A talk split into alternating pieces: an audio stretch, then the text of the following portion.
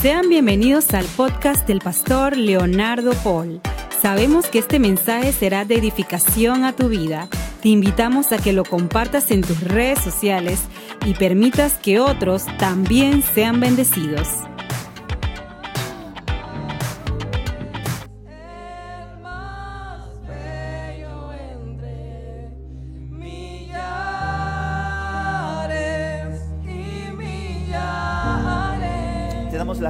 Ti, Rey, te damos la gloria a ti.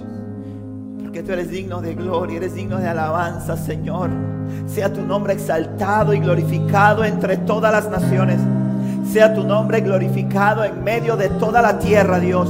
Porque tú eres el único Rey. Tú eres el que vive y reina por los siglos de los siglos. Padre mío, gracias por entregarte en esa cruz. Por morir por mí, Dios. Y por no solamente morir sino por resucitar al tercer día y darme victoria sobre la muerte y darme victoria sobre el pecado y darme victoria sobre la depresión, darme victoria sobre la enfermedad, darme victoria sobre el temor, darme victoria sobre la duda, Dios, Padre de la gloria, porque en ti somos más que vencedores. Te bendecimos, Dios, bendecimos tu nombre, porque tú eres el Rey de gloria, tú eres nuestro Padre celestial y no nos avergonzamos de declararlo, Dios. No nos avergonzamos de declarar tu grandeza y tu señorío. Invitarte a que des un fuerte aplauso a Jesús. Un fuerte aplauso a Jesús, al que vive y reina. Vamos, vamos, porque Él vive y reina por los siglos de los siglos. Te alabamos, Dios, te bendecimos, Señor. Gracias, Padre. Puede tomar asiento. Dios le bendiga. Buenos días.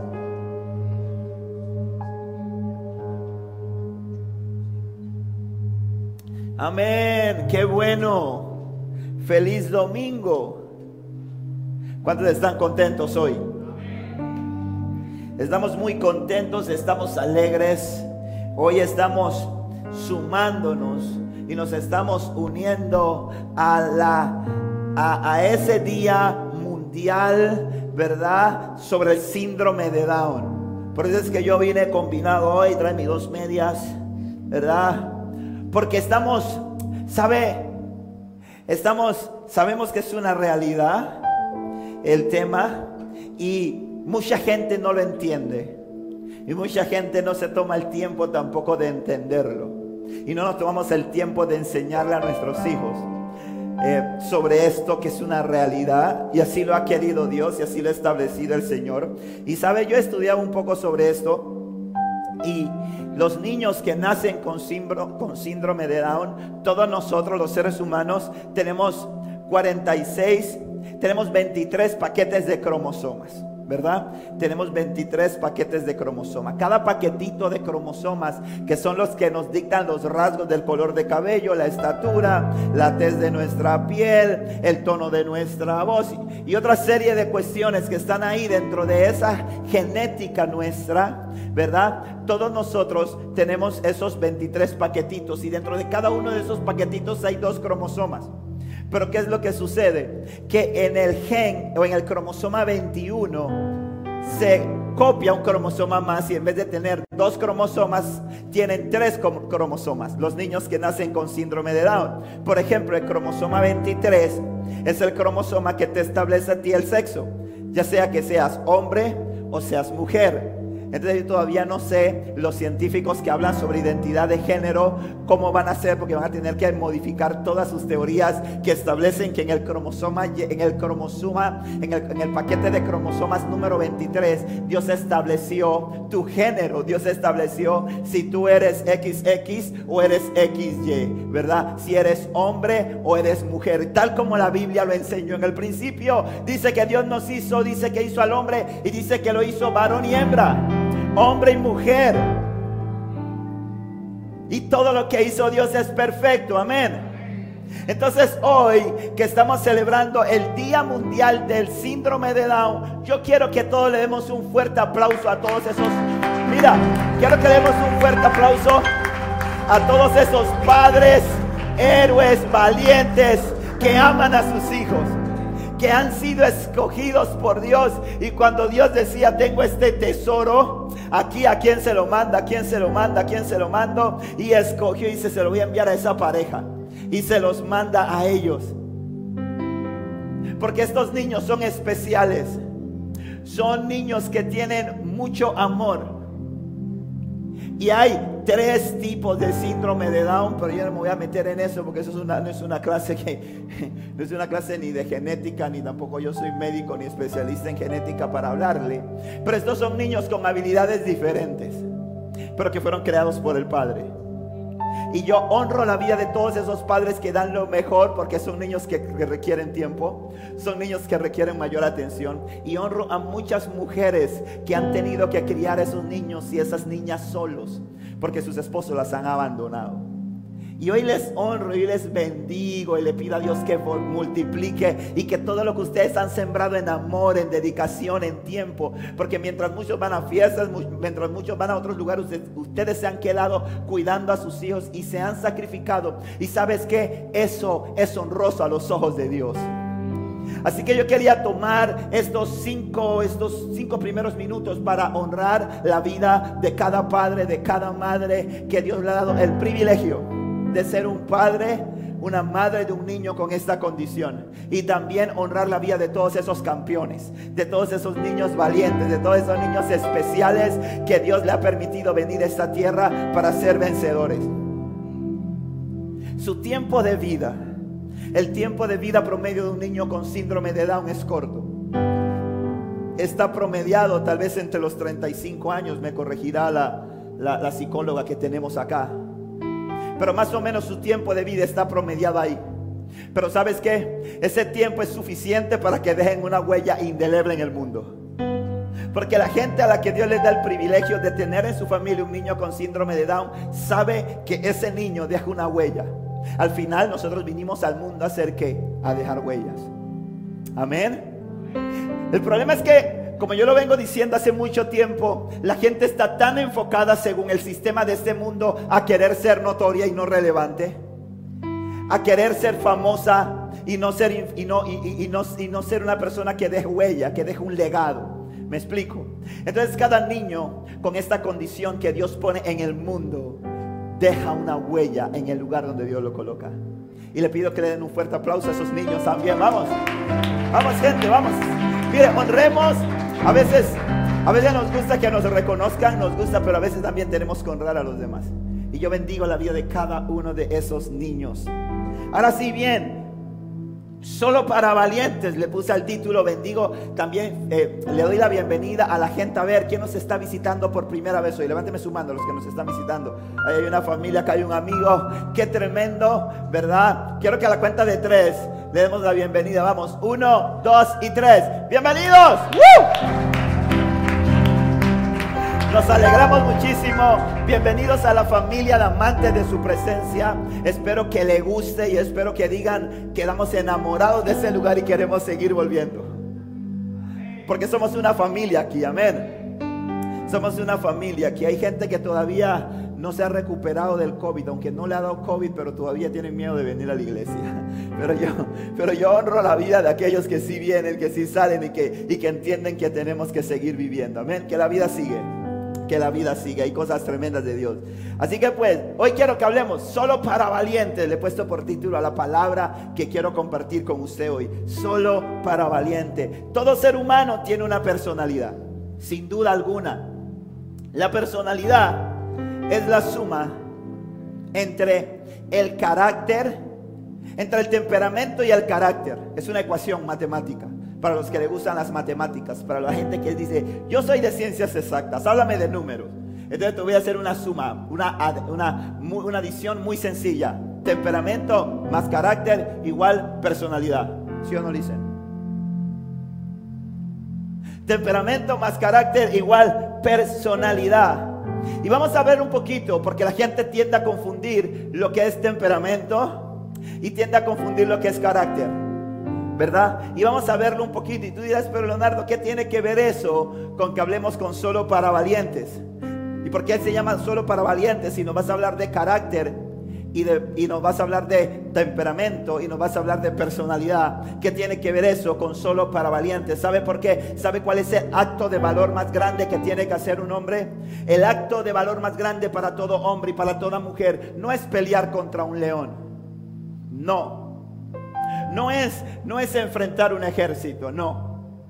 Porque hay un pocotón de gente allá afuera temeraria, que vamos a hablar un poquito de qué es también y vamos a aprender un poquito qué es la gente que es temeraria y que hace todas esas locuras.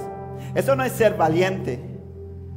La gente a veces ve a esos, a esos, a los, a algunos bikers que hacen mountain bike, que se van a unas montañas y uno ve los videos que se lanzan desde esas montañas, en esas montañeras, en el que si hay un resbalón o la llanta se le traba o le sale una rueda, se van a, se van a ir a barranca hoy, se van a matar.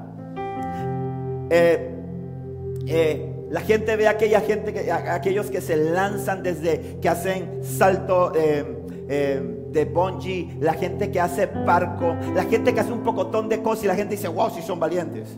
No, son, temero- son temerarios, son imprudentes, son osados, eso no es valentía.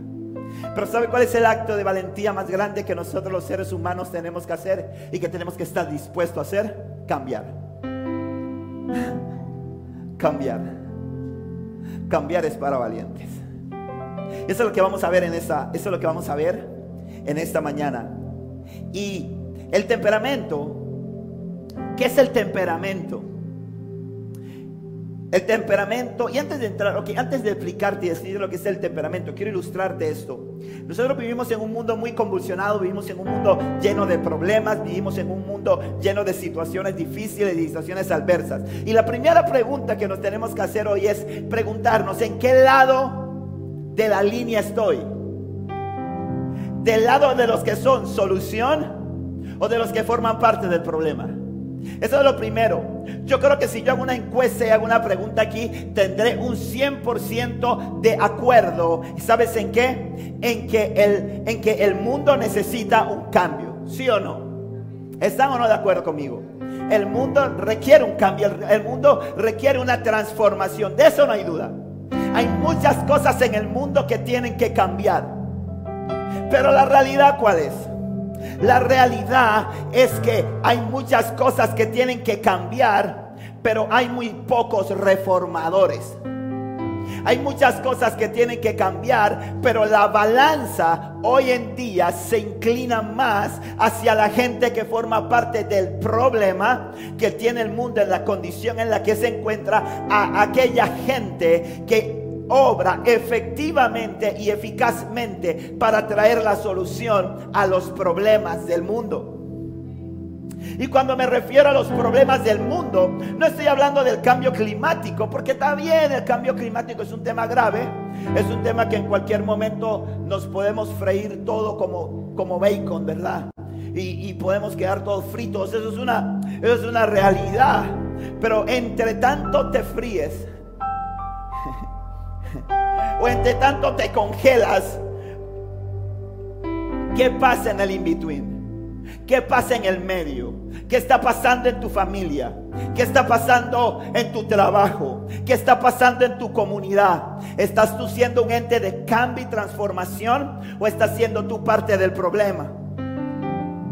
Mira, dice que había un, un niño de cinco años. Los que somos padres sabemos lo que es tener un hijo de cinco años. A los cinco años tu hijo te va a preguntar de todo, todo el día. Y no te va a dejar hacer nada. Cada cinco minutos va a llegar a pedirte una cosa diferente. Cada cinco minutos, mamá, dame agua. Tú le das agua y a los cinco minutos va a decir, mamá, hay galleta. Y a los cinco minutos va a decir, mamá, no encuentro, no encuentro el, el, el juguete. Y, doy gracias a Dios porque generalmente dicen mamá. Doy gracias a Dios por eso, no sé, eso es como genético, eso está dentro de un paquete de cromosomas. Gracias, Señor. Pero lo cierto es que este niño de 5 años, sus papás tenían que hacer una diligencia y lo dejan en casa del abuelo. Y el abuelo era un hombre de hábitos, era un hombre de costumbre. La abuela no estaba, se había ido a una cita médica con los papás del chico y dejan al niño con el chico, al abuelo con el chico. Y lo dejan a las 9 de la mañana. Y a las 9 de la mañana el papá acostumbraba a tomar, el abuelo acostumbraba a tomar la taza de café y leer el periódico. No le estoy hablando del siglo XXI en el que el abuelo se sentaba con la taza de café y agarraba su iPad y buscaba el, periódico. No. Estoy hablando de que él estaba suscrito a la prensa y toda la mañana pasaba el canillito y le tiraba el periódico. Él salía, lo recogía, se sentaba. Tengo que explicarlo, ¿verdad? Porque si digo leía el periódico, los chicos que están aquí piensan prendió el iPad o prendió el celular. No, no, no, estamos hablando, estamos hablando de la época de Karen. Sí, estamos hablando de allá, de, de esa época, de la gente más vieja, ¿verdad? De la gente que compraba periódicos y los leía. Entonces este, este a las 9 de la mañana tenía ese hábito, pero resulta que esa mañana de ese día era un día diferente, estaba el nieto en casa. Y este hombre agarró, se paró, calentó su café, se sentó en su mecedora, salió afuera al portal, agarró el periódico, se sentó a leerlo. Y no podía leer nada. Porque cada vez que empezaba a leer, el niño llegaba corriendo a, interrumpirle, a preguntarle. Ya lo tenía loco y decía, uy, este chiquito se molesta, no me deja leer el periódico. Y se le ocurre una brillante idea. Abre el periódico y se da cuenta que estaban celebrando el Día Mundial de la Tierra y que en medio del mapa había, en medio del periódico había un mapa del globo terráqueo grandote. Y el hombre y el papá y el abuelo dijo, excelente, esto mismo es. Agarró, arrancó esa página y la agarró y la partió como en 15 pedazos. Y le dijo, Manuelito, ven acá. Vamos a hacer, vamos a jugar algo. Yo no te voy a contestar ninguna pregunta más hasta que tú resuelvas este rompecabezas. Uy, a Manuelito le brillaron los ojos. Dijo, "Pa- abuelita está jugando conmigo un desafío. Así que el abuelo dijo, mira, de aquí a quedarme ese rompecabezas, llegaron los papás y no voy a tener que preocuparme, voy a leer el periódico, voy a poder escuchar mi noticia y no voy a tener problema con él. Y le da el periódico, le rompe el periódico y le da, el peladito se va con los pedacitos de papel, el abuelo uh, respira, empieza a mecerse y a leer su periódico y cuando han pasado siete minutos, viene el niño brincando y le dice, abuelo, lo logré. Lo logré, abuelo, armé rompecabezas. El abuelo se para de la silla, suelta el periódico y le dice, estás loco, tú no pudiste haber armado ese rompecabezas. Lo logré, abuelo. Y cuando viene ve que el rompecabezas está pegado con goma y está, en efecto, está todo el globo terráqueo armado. En siete minutos se le queda mirando. Mira el rompecabezas. Se le queda mirando y dice, un genio. No salió un genio, yo lo sabía que ese peladito era así. Cuando yo veía que pateaba la barriga la mamá, yo sabía que iba a ser futbolista, iba a ser genio. Me salió genio. Y me salió genio el chiquillo. Y emocionado el papá, el abuelo, no podía esperar. Cuando llegó la, la hija, le dijo, oye Margarita, es un genio. Llévalo al psicólogo. Hay que ver el coeficiente intelectual de este niño. Hay que meterlo desde ya a tomar unos cursos de física. Este va para la NASA, hombre.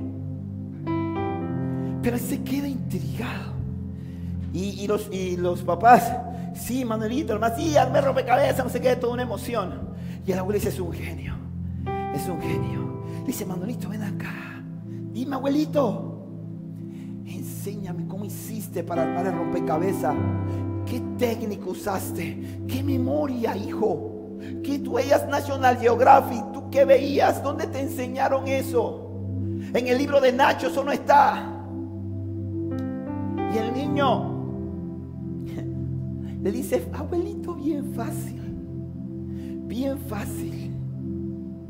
Lo que pasa es que en la otra cara del periódico había una foto de una modelo. Y claro, en la escuela a mí me acaban de enseñar las partes del rostro. Así que yo armé la cara de la señora y se arregló el mundo. Moraleja. El problema del mundo no está en el mundo, el problema del mundo está en el hombre. Amén. Y si se arregla el hombre, se arregla el mundo. Si el hombre cambia, cambia el mundo. Quiero contextualizar esto para que podamos en esta mañana poder entender lo que Dios quiere hablarnos y lo que Dios quiere decirnos.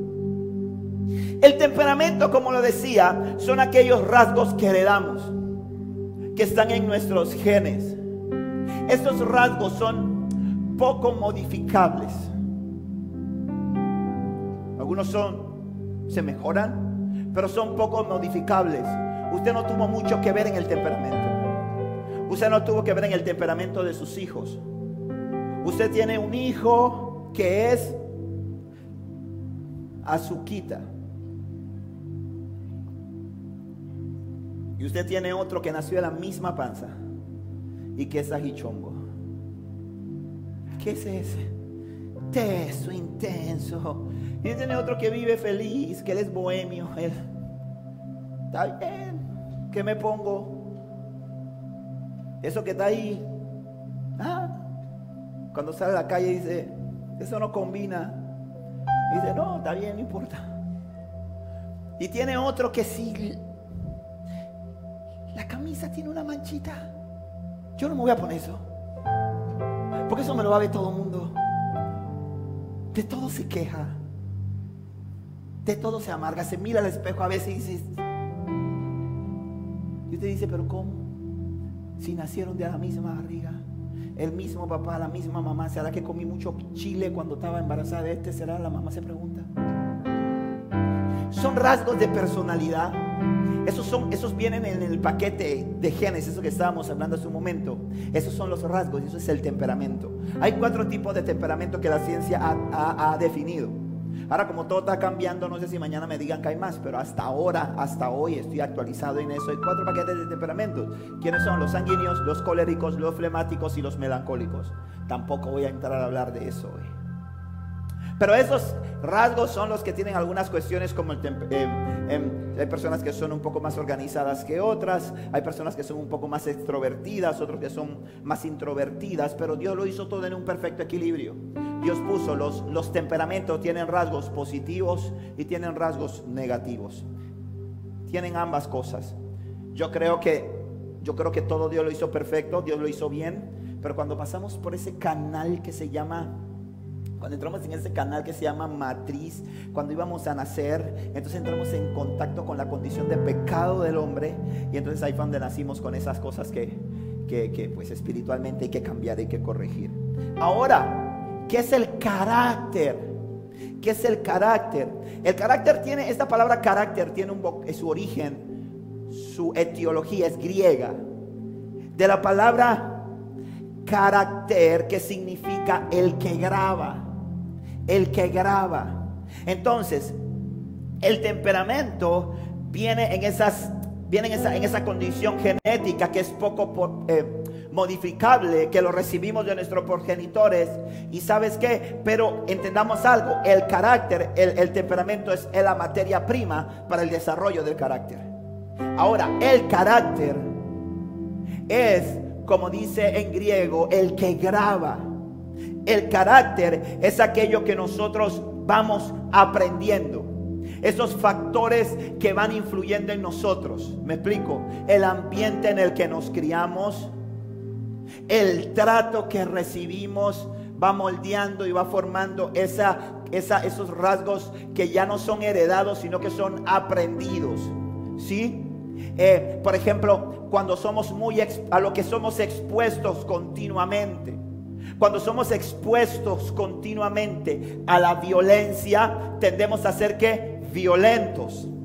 O tendemos a ser que extremadamente retraídos y temerosos.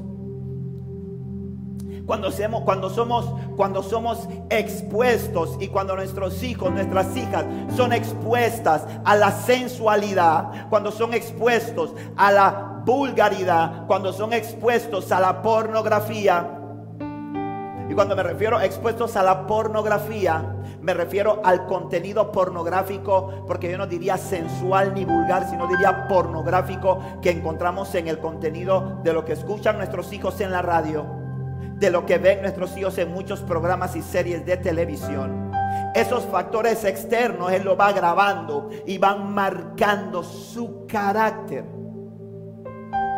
Y esa combinación entre personal entre el temperamento y el carácter, entonces, ¡pum!, se fusionan y nace qué cosa? La personalidad.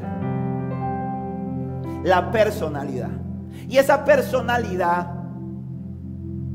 viene de una combinación de dos palabras. La palabra persona, que viene del griego que significa que significa máscara, que significa máscara. Y por su parte, el latín de la palabra es personalis, que está dividido en persona y lis. Y persona significa máscara, que son las máscaras que históricamente se utilizaban en el teatro. Recuerdan en el teatro que usaban las máscaras. Escondían detrás de, de colocaban delante de ellos una máscara y eso, y eso le daba, eso le daba qué cosa, razón al personaje que representaba. Y la palabra lis, el sufijo lis, que se traduce como referido a, es decir, la personalidad es referido a una máscara. Entonces, por eso es que usted le pongo un ejemplo. Usted hay gente que es, hay gente que es cobarde. Cobarde, ese es un rasgo de su carácter. Eso lo aprendió.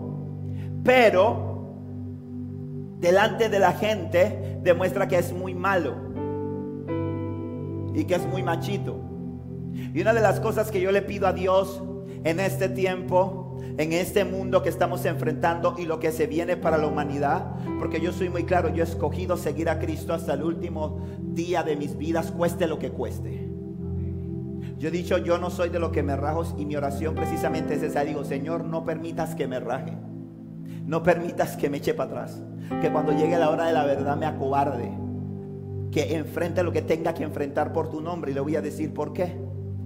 Porque Dios ha hecho una obra de transformación en mi vida. Porque yo decidí cambiar. Amén. El deseo de Dios es que todos cambiemos, pero la decisión está en tu mano. Y la decisión es el acto de valentía del que quiero hablarte. Y el que quiero hablarte. Y nosotros tenemos que, padres que están en este lugar, tenemos que comprender que tus hijos van a ser el reflejo de lo que ellos graban. Tus hijos van a ser el reflejo de los que ellos aprendan.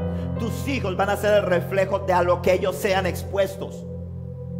Por eso es que la palabra dice en el libro de Proverbios capítulo 22, versículo 6, Dios nos habla a los padres y dice, dirige a tus hijos por el camino correcto y aun cuando sean mayores, no lo abandonarán.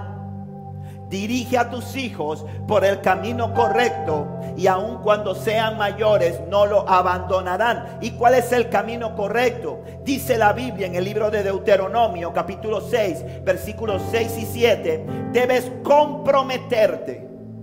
El Señor hablándole al pueblo de Israel le dice, debes comprometerte con todo tu ser a cumplir cada uno de estos, de estos mandatos que te entrego hoy, la palabra. Pero mira lo que le dice, mira lo que le dice a los padres primero, cúmplelo, vívelo.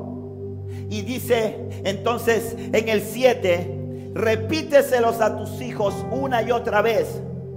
Habla con ellos en tus conversaciones cuando estés en tu, en tu casa y cuando vayas por el camino, cuando te acuestes y cuando te levantes. Ok, ¿qué te está diciendo a Dios a ti? Primero cúmplelos. Es decir, papás que están aquí, papás que están allá, primero predíquenle a sus hijos con el ejemplo. Amén. Decía un amigo, no podemos predicar la moral en calzoncillo. Está bien que yo me puse mi pantalón así medio cruzarrillo para ponerme mis medias en apoyo al síndrome de Down. Pero imagínense que yo viniera a predicar en boxer aquí. Amén, exacto. Imagínense eso. Usted dice, no, yo me voy, ahora sí yo me voy. Se ponchó ese pastor. Me voy. No, que va, tú estás loco. Para eso tú me llevas, para eso tú me invitaste para allá. No, es una locura. Igual pasa, padres. Lo que Dios nos está diciendo aquí es, dice en el eh, Deuteronomio 6, cuando Dios le entrega la ley al pueblo, le dice, comprométete con todo tu ser a cumplir cada uno de ellos. Y después de eso le dice, entre, repíteselos a tus hijos una y otra vez. Es decir, tú no puedes querer que tus hijos sean íntegros cuando tus hijos no ven integridad en casa. Aló. Tú no puedes querer que tus hijos sean amorosos si no ven que tú, si tú no le expresas amor a tus hijos. Yo siempre lo digo, todos los días, sin que falte uno de ellos, le digo a mis hijas que las amo. Siempre se los digo, tal vez las empalago. Todos los días procuro decirle a mi esposa que mis hijas me escuchen que las amo, que la amo. Y no a manera de hipocresía, sino porque quiero que cuando ellas crezcan, no, no quiero que vayan a buscar un papá o vayan a buscar a alguien como yo para que sea su esposo. Pero quiero que cuando tengan un novio y ese novio le diga, ay, pelá, ella diga, aguanta, aguanta, pausa, compa. Ellas no hablan así, ellas no heredaron esa parte de gen. Ella habla, e, ese gen lo sacaron más de su mamá. Es que usted perdona, acuérdese que yo vengo de un barrio. usted sabe, no hay cosa que uno por más que quiera, yo me refino, pero a veces se me sale. y, y, ya digan pausa. ¿Cómo tú me dijiste? ¿Cómo? Pelar. Yo no sé qué es eso. Y le diga así, hey, circula porque la luz es verde. Porque yo no quiero ningún hombre que me llame pelá. Porque yo no vi eso. Yo creo que me siguen esto que, el Señor nos quiere enseñar en esta mañana. Porque cuando uno, para ser valiente, hay que estar dispuesto a cambiar. Porque, porque Dios le dijo, primeramente, vívelo y luego enséñalo. Es decir, si tú te, si tú te pones a ver películas que no sirven, después no le digas a tu hijo, como yo te vea viendo eso, te rompo la cara. No, primero, primero ponte en el espejo, métete una gran cachetada y entonces después díselo a tu hijo. Porque tus hijos están grabando. Estas cámaras que están aquí no solo están transmitiendo, ellas están grabando. Y si usted no pudo ver la prédica hoy, usted llega en la noche a la casa y usted la pone de nuevo. O usted dice, yo creo que el pastor dijo algo que eso es una herejía. Usted cuando llega a la casa usted lo pone en cámara lenta y usted lo vuelve a escuchar. Pero están grabando, así son nuestros hijos, ellos están grabando. Y eso es lo que va desarrollando su carácter. Ellos están grabando y eso va marcando cada cosa, escúcheme bien, cosa que ellos ven va marcando su carácter. Y luego eso se refleja ¿dónde? En la máscara, que es la personalidad. ¿Cuánta gente usted no ha conocido que cuando usted la conoce a primera vista dice, "Ay, qué amor de persona! ¡Qué linda! Y luego cuando ya usted la conoce y comparte con ella, uno dice, no, esta es sobrina de Lucifer. Y es el mismo diablo. Porque se puso su máscara. ¿Sí? Por eso es que, por eso es que, mire, usted a mí me puede dar gente con muchos talentos. Porque los talentos, ¿usted cree que Messi qué? ¿Usted cree que Messi es un gran futbolista porque él ha hecho muchísimo, muchísimo, muchísimo fútbol y ha jugado mucho fútbol y ha entrenado mucho y todo? No, Messi eso porque en uno de los genes que Dios le mandó, Dios le dijo, coge, te voy a mandar ese gen de futbolista, pum.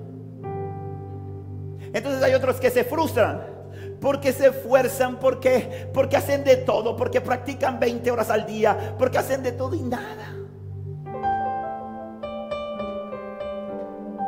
Y Messi es el mejor en Barcelona.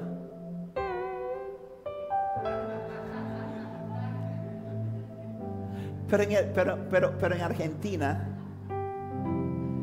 pero en Argentina,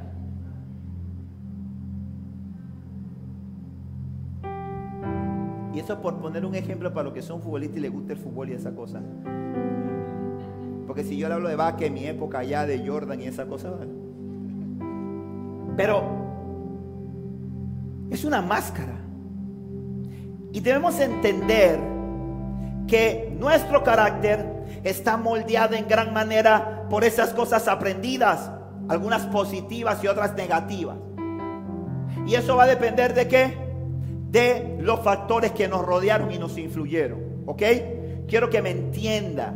Quiero que me comprenda por qué tenemos que estar dispuestos a cambiar. Porque hay gente que viene a la iglesia y tienen 10 años en la iglesia, 15 años en la iglesia, tienen tres diplomas porque dice el miembro más viejo de la iglesia. Y usted dice, pero qué bochinchosa la hermana.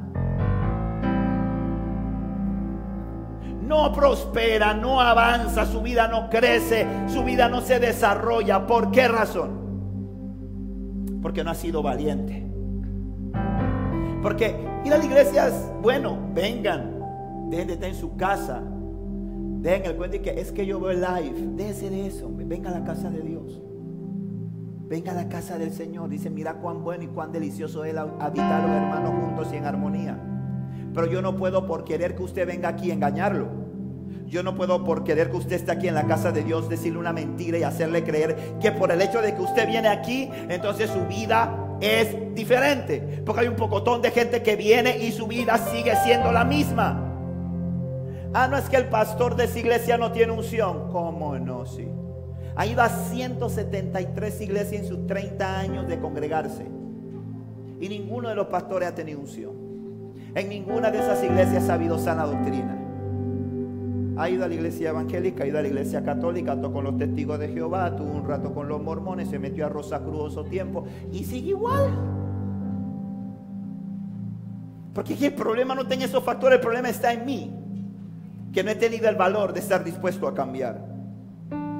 Entonces, vivimos en medio de un mundo en el que cuando venimos a Cristo, a ver, ¿cuántos de los que están aquí le han entregado a Jesús su corazón? Me dicen un fuerte amén que me despierta, a ver. Ok, gracias. Cuando venimos a Cristo, lo primero que Él hace es dejarnos claras reglas. Eso me encanta de Jesús. Porque Jesús no es como los bancos, que le ponen unas letras chiquitas que le hacen un contrato de 58 páginas, que después de la décima página usted se le confunde la línea de arriba con la línea de abajo, usted lo que quiere es que le den el cheque, ¿dónde firmo, hombre? Esto está bien, ¿verdad? Esto está bien, sí, eso está bien. ¿Dónde firmo? Deme mi cheque y me voy. Y después resulta que al tiempo usted se da cuenta de que habían un poco de intereses y un poco de cosas que usted no se me engañaron. No, no le engañaron, usted no leyó. Jesús no es así. Jesús en la Biblia te lo dice clarito y no te anda con juego y no te anda con rodeo. Lo primero que dice Jesús es que todo hombre y toda mujer que quiere alcanzar la vida eterna tiene que nacer de nuevo. Amén. Diga conmigo, nacer de nuevo. Tiene que nacer de nuevo, tiene que nacer de nuevo. Dice, cuando un hombre muy, muy importante, un estudioso de la Biblia, un religioso de la época, se llamaba Nicodemo, Vino a tener un encuentro con Jesús, vino de noche, habla con Jesús. Y le dice, Jesús, yo sé que tú vienes de Dios, porque si tú no vinieras de Dios, Jesús, las cosas que tú haces, tú no las, no, no se pudieran hacer. Y Jesús lo ve y conoce su corazón. Y le contesta conforme a lo que hay en su corazón. Y le dice, te digo la verdad, a menos que nazca de nuevo, no puedes ver el reino de Dios. Jesús sabía que lo que él quería era, ver el reino de Dios. Y en el, en el versículo 5, eso está en Juan, capítulo 3, versículos 3, 5 y 6. Y dice en el, en el 5, dice, te digo la verdad, nadie puede entrar en el reino de Dios si no nace del agua y del espíritu. El ser humano solo puede reproducir la vida humana. La vida espiritual nace del Espíritu Santo. Amén. Para heredar el reino de Dios, tú tienes que nacer de nuevo. Tú tienes que cambiar. Tú tienes que dar pasos que muestren una, un, cambio, un giro. Pero si tú vienes a la iglesia y lo que tú le sumas a tu vida, porque hay gente que viene a la iglesia y sigue cargando el mismo equipaje, lleno de rasgos en su carácter que fueron heredados, que fueron grabados, mal grabados, porque no fueron copiados de un buen ejemplo, y piensan que lo que le agregan a su vida, vienen aquí y entonces lo que le agregan a su vida es un lenguaje de aleluya. Vive Cristo, gloria, santo, poder, rabacanda Rambo saca la bazooka. Entonces sacamos todos esos lenguajes religiosos y le agregamos eso, le agregamos unas manos levantadas y una cara así bien espíritu. ¿qué lo hizo un ángel? Míralo. Y pensamos que ya todo cambió. Pero seguimos luchando con las mismas cosas y al final, ¿qué pasa? ¿Qué pasa al final, Karen? Que la vida se hace más pesada. Porque más las cargas que tenías antes de conocer a Jesús, resulta que ahora le tienes que agregar el lenguaje religioso. Y le tienes que agregar el, el, tema ese de que tengo que diezmar. Y de que tengo que ofrendar. Y de que a mí me gustaba mi Sandra y ahora no puedo ir a ni un baile de Sandra porque dice que estoy, que, que, que, que, comunión tiene la luz con las tinieblas. Entonces eso es muy enredado para mí. Y yo no puedo. Porque no, si tú no, si tú no sueltas, no puedes ser lleno de lo nuevo de Dios. Amén. ¿Alguien está conmigo aquí? Y aquí es donde viene lo de ser valientes. Porque para cambiar hay que estar dispuestos a ser transformados por Dios. Porque Jesús dijo, es necesario que nazcas de nuevo. ¿Y sabe cuál es la pregunta de Nicodemo? Le dice, Señor, yo soy un viejo. ¿Cómo yo siendo viejo puedo entrar en el vientre de mi mamá y nacer de nuevo? Y le dice Jesús, no, no, no me estás entendiendo. Es necesario que nazcas del agua y del espíritu. Es decir, es necesario que tú permitas que el Espíritu Santo haga una obra en ti. ¿Por qué? Porque en la vida viajamos con mucho equipaje que hace que nuestra vida sea pesada. Y lo primero que hacemos cuando venimos a Cristo es que Cristo te dice, suelta ese equipaje. Porque yo tengo una carga que es mucho más ligera de llevar y que te va a permitir llegar más lejos. Tan lejos como la eternidad, tan lejos como un día estar cenando conmigo en las bodas del Cordero. Aleluya, un aplauso a Jesús, por favor.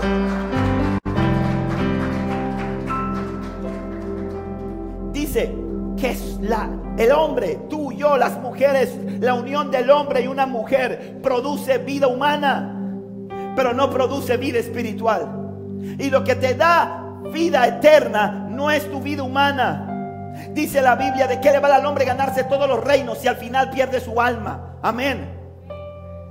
¿De qué te vale? Entonces, dice la Biblia en el libro de Efesios capítulo 4, versículo 22 al 24, deshágase de su vieja naturaleza pecaminosa y de su antigua manera de vivir que está corrompida conforme a la sensualidad y el engaño en cambio, dejen que el Espíritu le renueve los pensamientos. Amén. Y las actitudes. Pónganse la nueva naturaleza creada para ser a la semejanza de Dios, quien es verdaderamente justo y santo. La reina Valera dice, y en cuanto a la pasada manera de vivir, es decir, a lo que grabaste, formatea ese chip Formatea esa tarjeta, ese de en tu mente.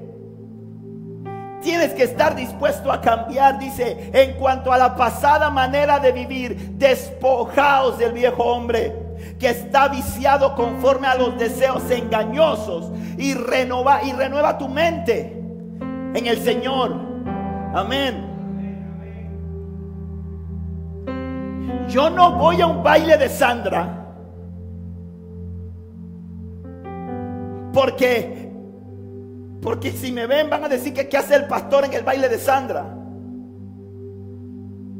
Yo no voy a un baile de Sandra porque a mí no me nace un baile de Sandra. Porque hay otras prioridades que Cristo ha puesto en mi vida. Porque yo me doy cuenta que lo que me ofrece ese baile es pasajero y es temporal, pero no me da vida eterna. Porque yo he entablado una relación con Jesús en la cual yo me he enamorado de Él y digo, yo no le voy a fallar a Jesús. Yo no voy a perder mi tiempo en esto. Entonces no lo hago por eso. Porque ha habido un cambio. Pero porque yo tomé pasos. Dice, en cuanto a la pasada manera de vivir, despójate, quítatelo. Quítate el viejo hombre. Es una acción, es una acción y es una acción afirmativa. Y es una acción afirmativa que tú tienes que ejecutar. Porque que te hay no es que estoy esperando que Cristo haga por mí. ¿Qué más quieres que haga si ya dio su vida por ti en la cruz? ¿Qué más falta? A ver, échenme el cuento. Díganme qué más falta. Ay, no es que yo, yo no sé qué, qué cosa, hombre. Despojémonos. Acción, mi acción. Es mi acción, es dar el paso. Ya tengo el respaldo de Dios. Ya tengo la promesa de Dios. Ya tengo a Dios quien dijo, no te voy a dejar, no te voy a desamparar. Voy a estar contigo siempre. Pero de valientes es reconocer, necesito cambiar. De valientes, como decía la canción que entonaban los chicos, necesito un encuentro con el Dios vivo. Pero ese encuentro no es venir al altar, llorar, llenar esto de mosco, salir, levantarme y seguir viviendo la misma vida. No vas a cambiar, mi brother. No va a pasar nada, mi hermano. Es decirle a Dios, cámbiame y caminar hacia el cambio. Eso es de valiente. De valiente es decir, Señor, soy mentiroso, quítame la mentira. Señor, soy inconstante, quítame la inconstancia. Señor, siempre me justifico, quítame la autojustificación. Y dice, pónganse la nueva naturaleza. Es decir, el cambio y la solución ya está en tu mano, está ahí. Dijo, póntelo. Desde que tú le entregas tu corazón a Jesús, Jesús tiene dos cosas en ese cuarto. Dice el Señor en Apocalipsis 3:20, dice, si toco a la puerta, yo estoy a la puerta y llamo, el que oye mi voz abre la puerta, entraré con él, cenaré con él y él conmigo. Cuando Jesús viene, Jesús llega y lleva dos cosas.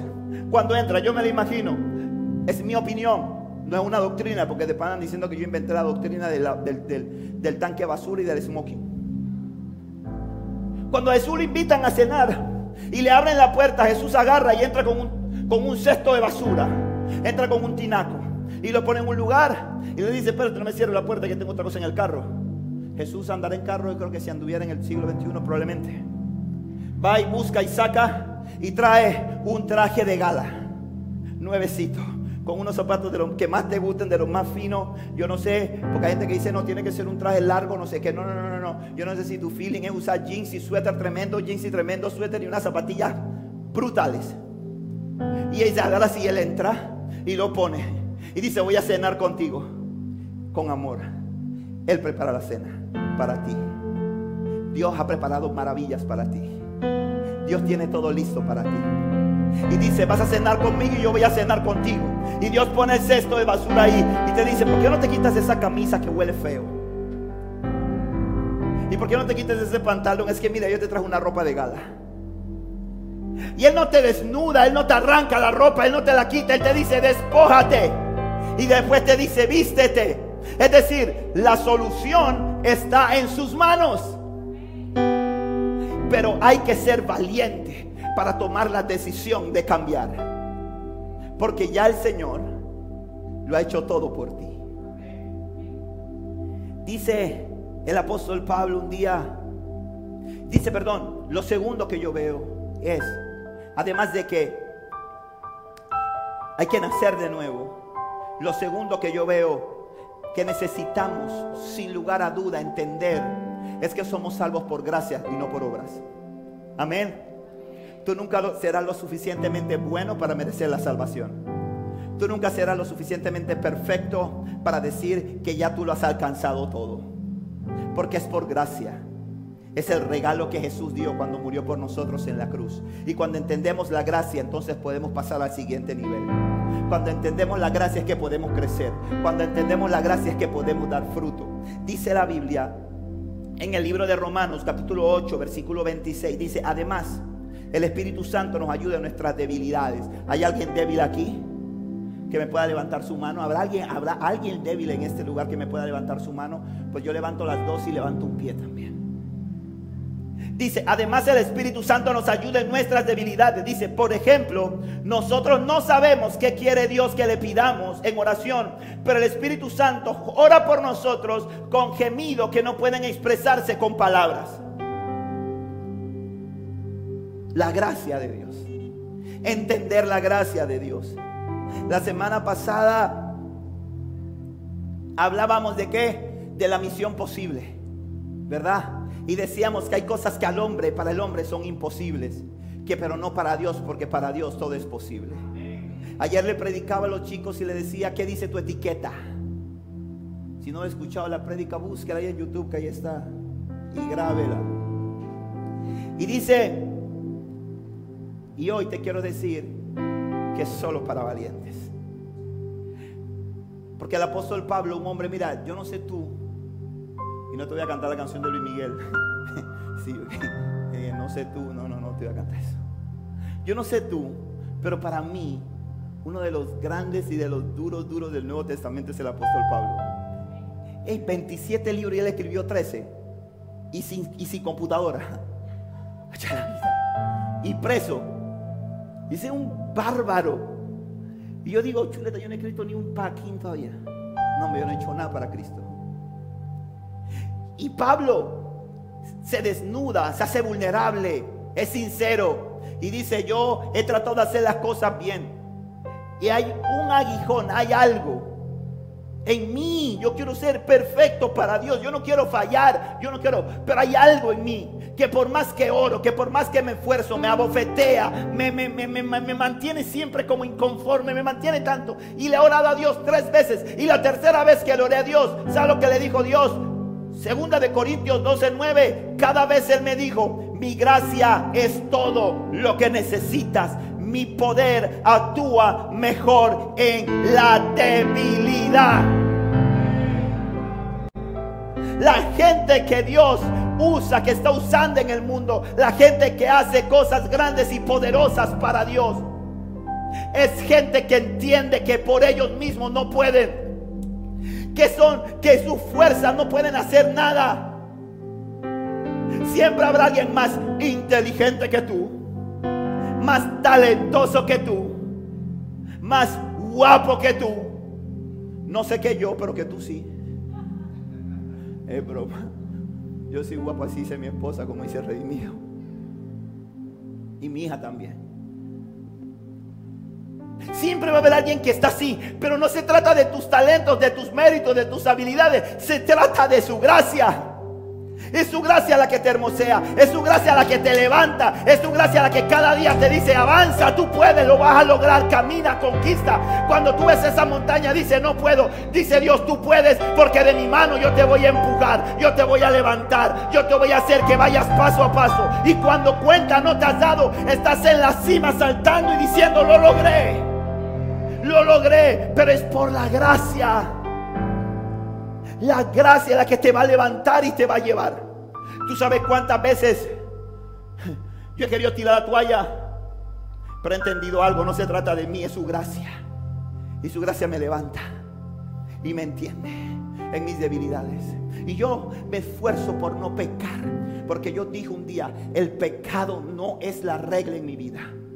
El pecado tiene que ser la excepción en mi vida, porque soy una obra en construcción.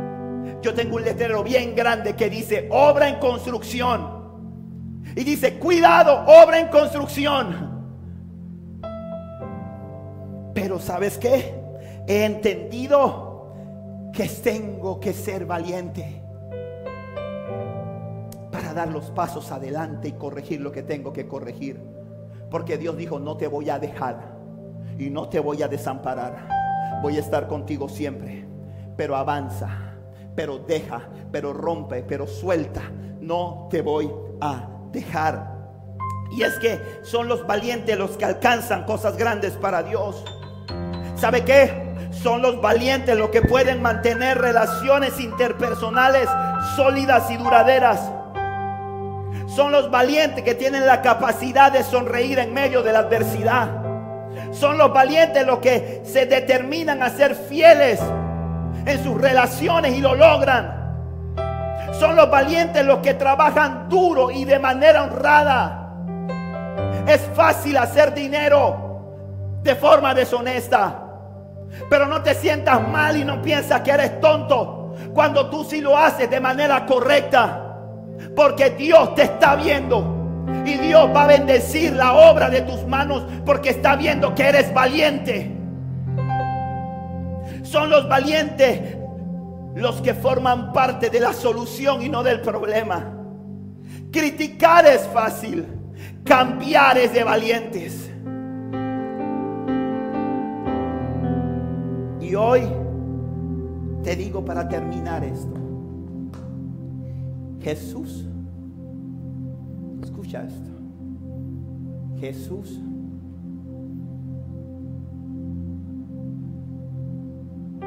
la noche que fue entregado, se fue a orar y le dijo al Padre, Padre, yo no quiero. Padre, si tú puedes, pasa de mí esta copa. Padre, si tú puedes, no permitas que yo muera de la manera más vergonzosa. Yo no he pecado, yo no he fallado. Jesús se hizo vulnerable. Porque como yo le digo siempre a, a la gente que está con nosotros en el estudio bíblico todos los martes, yo siempre le digo, Dice la Biblia en el libro de Juan, en el último versículo, dice que hay tantas cosas que hizo Jesús que no cabrían los libros en la tierra para registrarlas todas. Pero Jesús escribió unas, unas cuantas. ¿Y sabes qué? Que Jesús no usó máscara cuando se escribió lo que dice la palabra en el libro de Lucas, en el versículo 22 en el capítulo 22, en el versículo 22, cuando él oró y le dijo, Padre, si quieres te pido que quites esta copa de sufrimiento de mí. Sin embargo, quiero que se haga tu voluntad y no la mía. Él lo dejó para darnos un ejemplo, para decirnos, hay cosas que tienes que enfrentar que van a ser duras, que no vas a querer. Hay cosas que quieres enfrentar, que vas a tener que enfrentar para cambiar. Y él estaba esperando que como él lo que le pedía al Padre, el Padre se lo daba. Él estaba esperando recibir una respuesta en ese momento, tal vez, que el Padre le dijera, tranquilo hijo, yo tengo una otra alternativa. Pero ¿sabe lo que hizo Dios?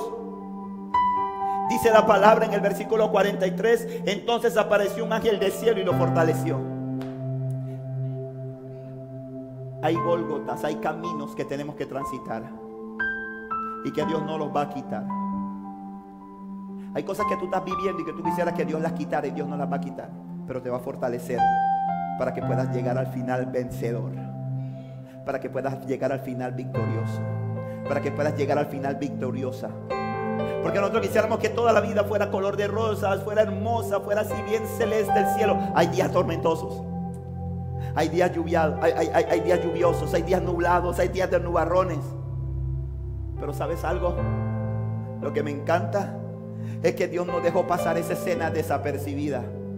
Como Dios abandonó a Jesús. No, dice que Dios envió un ángel que lo fortaleció. En medio de tu proceso, en medio de tu momento difícil, si, cuando tú te dispones a cambiar, porque cuando hay que cambiar hay que tener valor para hacer las cosas bien. Hay que tener valor para cuando Dios te habla y te dice, quiero que cambies. Si tú estás viviendo una relación sentimental que sabes que no agrada a Dios, tienes que tener el valor de pararte de frente y decirle, Señor, yo voy a hacerlo. Y decir, se acabó. Hasta aquí. Cuando estás, cuando sabes que estás haciendo un trabajo que sabes que no es correcto, que sabes que ese trabajo que hoy te está resolviendo un problema, mañana puede meter a tu casa, a tu familia en una miseria. Y tú dices hasta aquí porque yo le voy a creer a Dios. Cueste lo que cueste.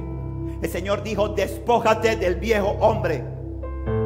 Da pasos afirmativos y eso es para valientes. Valiente no es el que más puñete tira, el que más grita, el que más insulta, el que más irrespeta. Valiente es el que hace lo que agrada a Dios. Ese es el valiente. Por eso es que yo decía, esta palabra es para valiente. El cielo está lleno de bendiciones esperando para los hijos de Dios.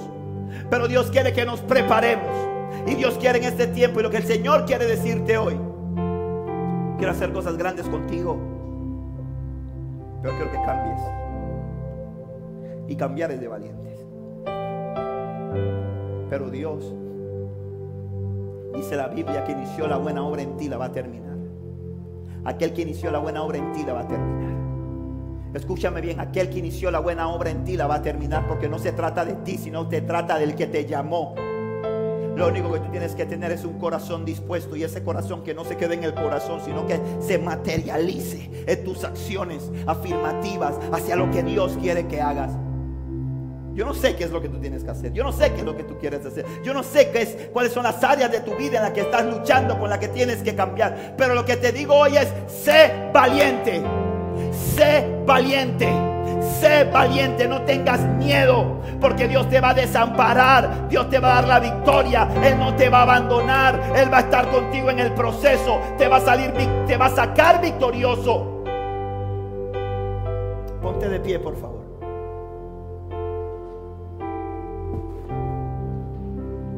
El deseo del corazón de Dios, el deseo del corazón del Padre es que seamos bendecidos. El deseo del corazón de Dios es que vivamos vidas exitosas, que vivamos vidas intensas, que vivamos vidas con claros objetivos, que seamos parte del cambio. Yo he tomado la decisión firme.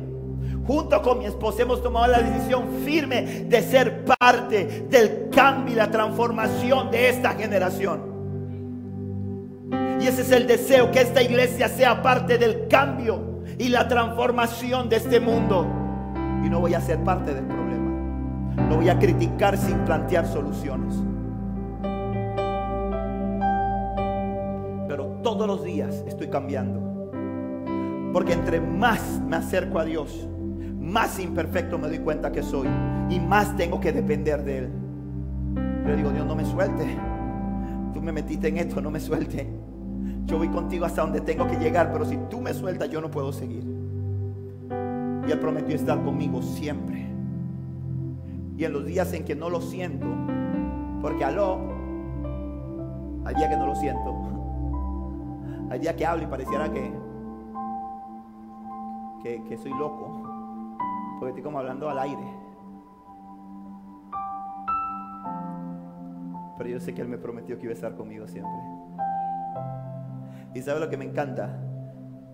De Dios. Que después viene y me responde. Y yo dije, ah, Dios, no juegue así, hombre. Yo pensaba que, que, que que no me estabas escuchando ya. Cada lágrima tuya, cada oración tuya, está en una copa que tiene Dios. Cada lágrima tuya está ahí cuidada y conservada. Él conoce todas tus necesidades.